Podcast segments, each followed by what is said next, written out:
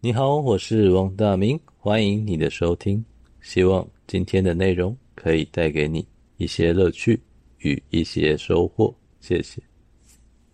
在职场上，应该很多人都有面试的经验。那可能你是被面试的受试者，也可能你是这个面试官。那在网络上面有非常多的故事，那大部分都是从面试者的视角去撰写。可能是教学啊，说，诶，你应该怎么样写一个好履历表？你应该怎么样展现你的热情？那你应该怎么样让面试官可以欣赏你？甚至你可以怎么说谎？那甚至在房间有一些 HR 的课程，在教导你该如何面试。那有非常多优秀的 HR 人员或猎人头的公司，他们都在做这样子的教导。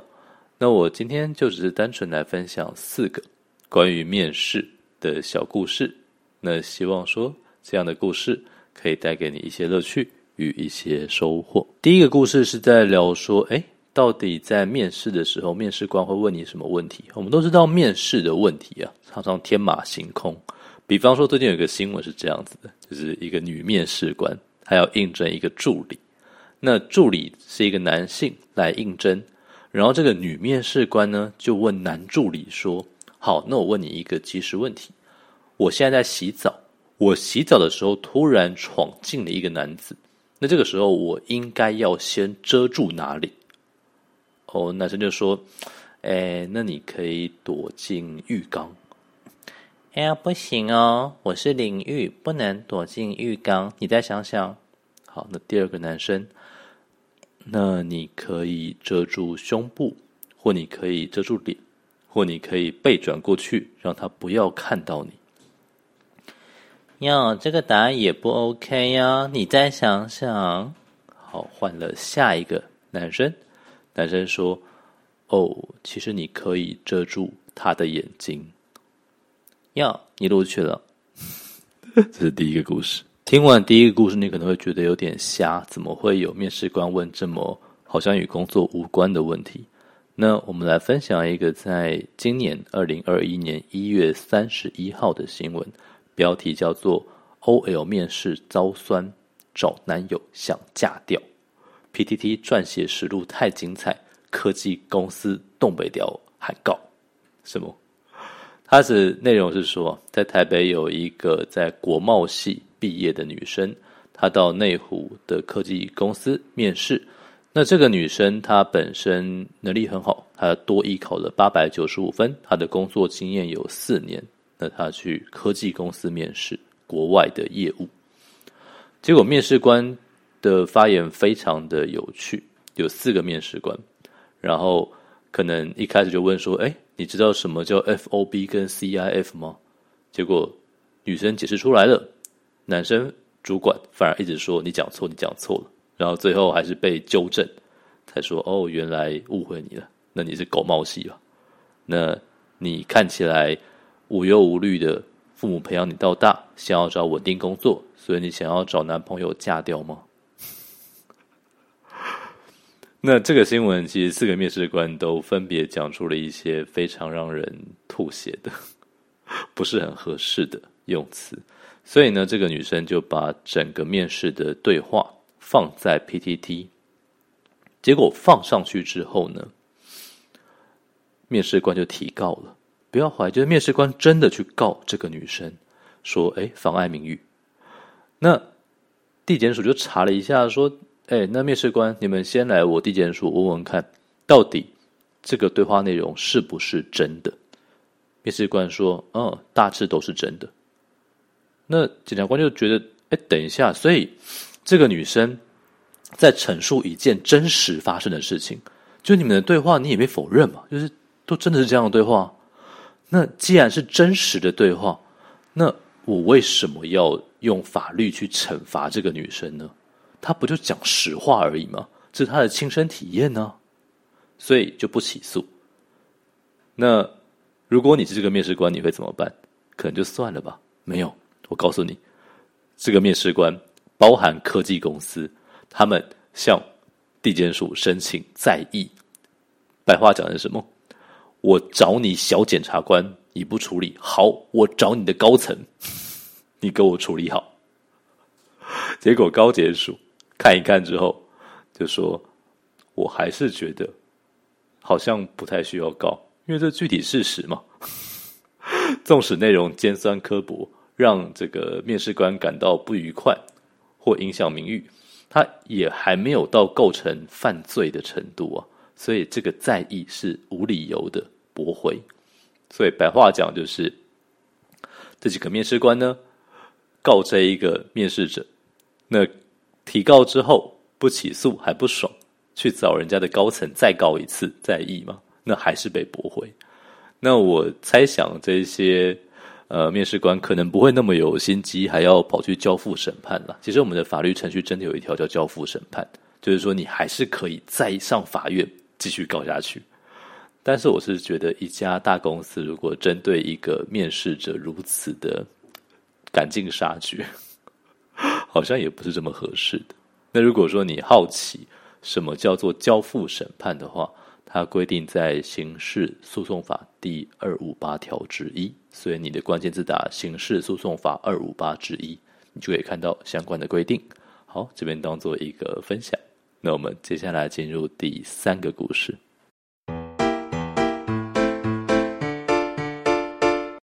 第三个故事也是一个在今年二零二一年一月十六号的新闻，大意是这样子的：在高雄啊，有一个女生跑去公司面试，说：“哦，我已婚了。”公司说：“哦，你真的已婚哦？我告诉你，我们公司是小公司，那你如果来呀，就是我们公司的第三名员工。那我们需要的员工是立即可以上班的，因为我们有很急迫的业务需求，所以就是你来就马上要上工哦。”那你确定你已婚哦？都 OK 哦，那我录取你的。结果呢，女生一到时就说：“哦，没有啦，其实我快要结婚了，所以我现在要请婚假。”那如果你是个老板，你会怎么想？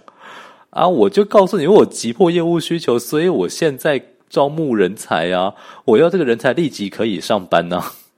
结果你来请婚假，那我怎么可以用你啊？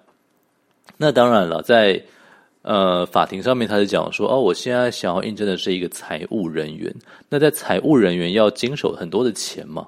那经手财务的人，他本身没有诚信，没有诚实跟信用，这样子的话，当然我们就不敢把钱放心的交在他手上啊。所以我就解雇你啊。其实我想应该不用上法院，大家都很清楚，就是老板觉得不爽被骗了，所以想要把这个人给 fire 掉。那这个女生她就跑去高雄市的劳工局去申诉，那劳工局也就做了处理，去裁罚了这个公司三十万元。那所以公司上法院去告，其实这边要注意，他是告劳工局，然后告劳工局的目的是说，哦，这个三十万元的裁罚太多了，所以希望说这个裁罚可以撤销或可以减轻。那在新闻上面是写说。哦，因为女生被解聘，所以提告。那法院调查之后判赔公司三十万，这个说法跟判决是完全不合的，完全不合的。因为在我们刚刚讲的诉讼，它是一个行政诉讼，它是公司去告劳工局，所以在这样子的诉讼，不管公司胜诉或败诉，其实都跟这个女生没有什么关联性。如果这个女生她想要获得赔偿，或他想要获得他本来的职位，他其实应该要去民事法院提告一个民事诉讼。也就是说，在这一个行政诉讼，其实就是劳工局裁罚公司三十万，然后公司不服气，他希望可以撤销裁罚或罚锾减轻，但是即令公司败诉了，那就是公司被裁罚三十万嘛，这三十万也不会因此交到女生的手上，就像我们。被检举达人检举了，然后开了一张闯红灯的罚单，那交通违规也不会让检举达人赚到钱，这个道理是差不多的。好，这是第三个故事，然后我们进入第四个故事，他是硕士低报学历，中钢公司不予录取。那这个故事大概长这样子：中钢公司他在招考，还有一个甄选。那个职缺叫做进料操作技术员。那这个简章就特别写，哎，这个技术员呢、啊，他的要求比较低，所以我们只要学士就可以来了。那如果你是硕士的话，那我们有一些师级的职位，那可以让你来招考。所以硕士啊，请来招考比较高档的职位。那这一个技术员的职位啊，我们不要求硕士以上。所以如果你有硕士以上的学位，那请你不要来。你如果敢来经查获不予录取，我们就不要你。OK，来了一个吴先生，他来招考。那他在个人资料表的最高学历，他就写说：“我是一个高雄第一科技大学的学士，我的最高学位就是大学。”好，那他也确实录取了，而且他还签了切结书，说：“哦，如果说我今天有具备硕士以上的学位，我隐匿学历的话，那我就会被资遣。” OK，结果时间过了快一年。这个吴先生过了试用期，那他也获得了正式的聘用。到了隔年的九月，中钢公司突然发现，哎，原来你有硕士学历呀！你当初怎么不讲？所以在同年的九月，就是二零二零年的九月，中钢公司就通知这个吴先生说，你被免职了。那这个事情，吴先生就打了官司。打的官司这样子的诉讼，他跟刚刚第三个故事上班第一天请婚假的故事就不一样，因为吴先生去告的这个诉讼，他的项目就叫做确认雇佣关系存在，也就是说，它真的是一场民事诉讼，而且这个民事诉讼，吴先生就是原告，中钢公司就是被告。吴先生说，这个规定本身不合理，他剥夺了硕士生的工作机会。那被告是中钢公司，他就说：“可是我们这个规定是有道理的啊！如果我们让高学历的人都可以低就的话，那这个职缺的流动率就会变得非常高啊！所以我们才要定这样的规定啊！所以这场民事诉讼跟第三个故事讲的行政诉讼有什么差别？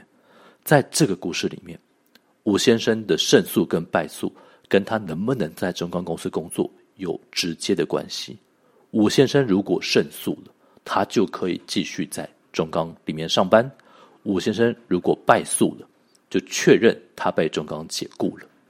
所以，我在这个故事只是跟大家分享说，如果今天你去劳工局检举一家公司，然后产生了一个行政诉讼，其实这个行政诉讼跟你这个被解雇的人没有直接的关系。那如果说今天你是真的针对这家公司提告，那你告的是一个民事诉讼。那这个民事诉讼，不管你是求偿也好，确认雇佣关系存在也好，那你的诉讼结果会跟你能不能够得到这笔赔偿或这个职位有直接的关系。这是第四个故事，我想与你分享的重点。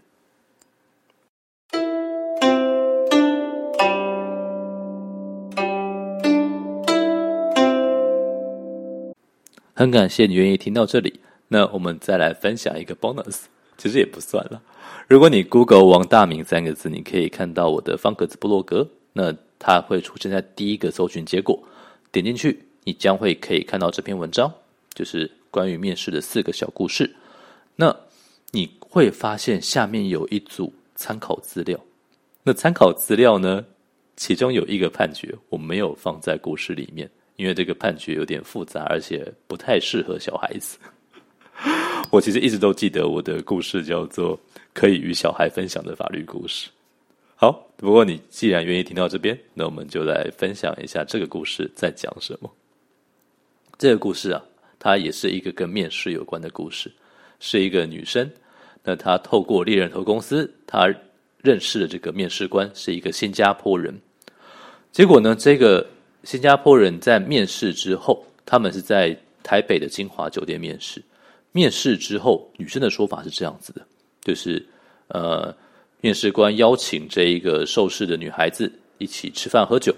那吃饭喝酒之后，女生就喝醉了。喝醉之后，男生就跟女生发生性关系了。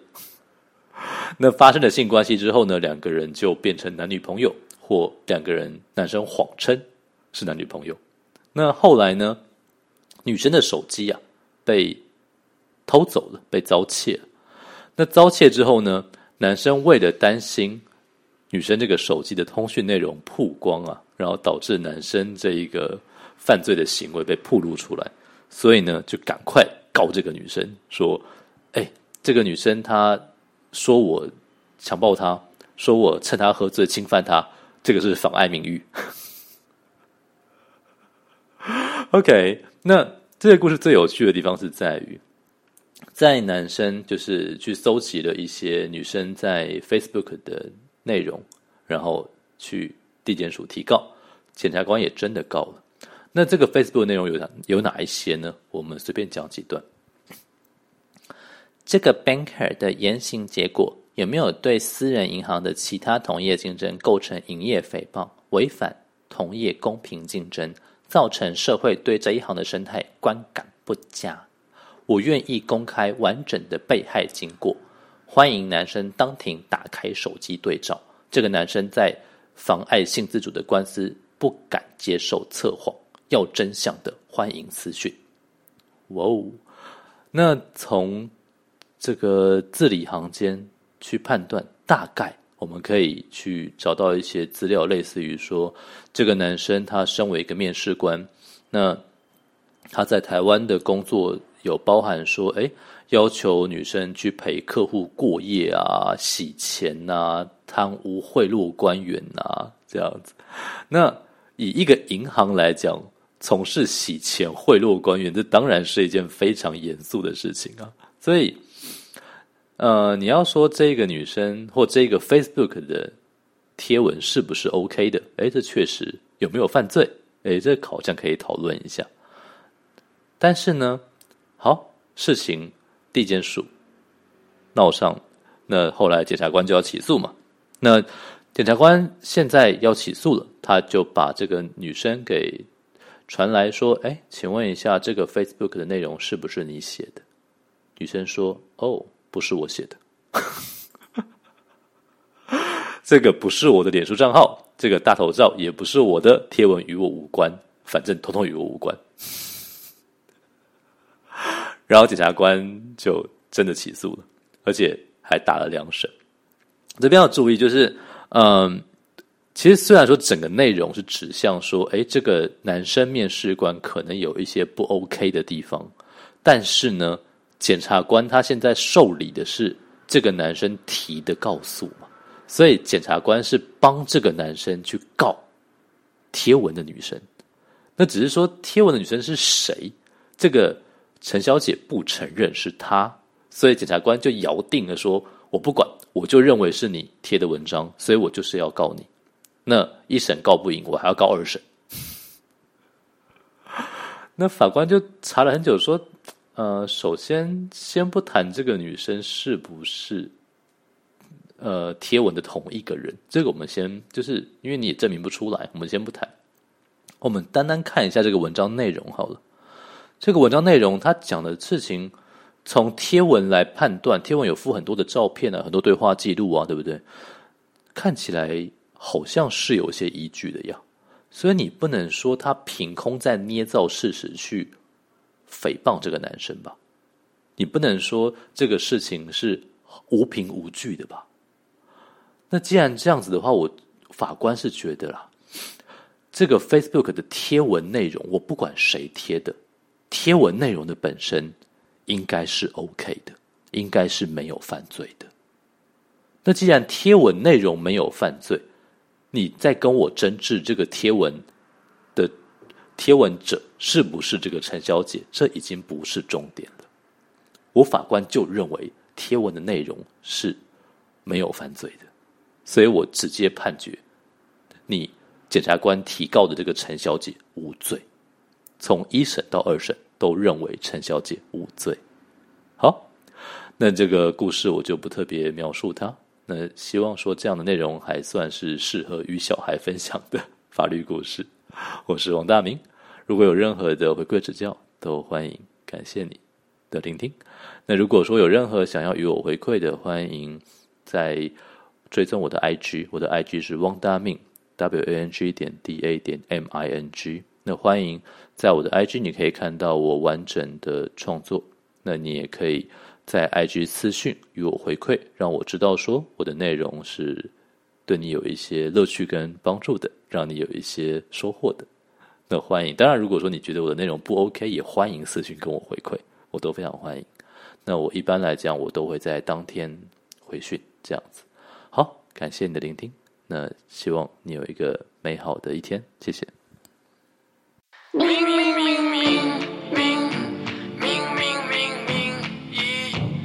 明明明明明明明，明明明，明明明，明明明，明，明，明，明，明，明，明。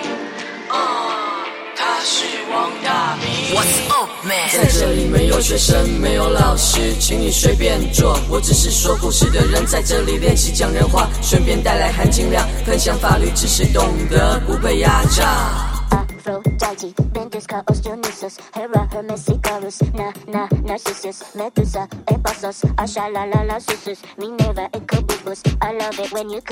嘿，不要怀疑，谁说与是有距离。拆下领带，我也可以那么不正经。什么言论自由，要懂得靠边走。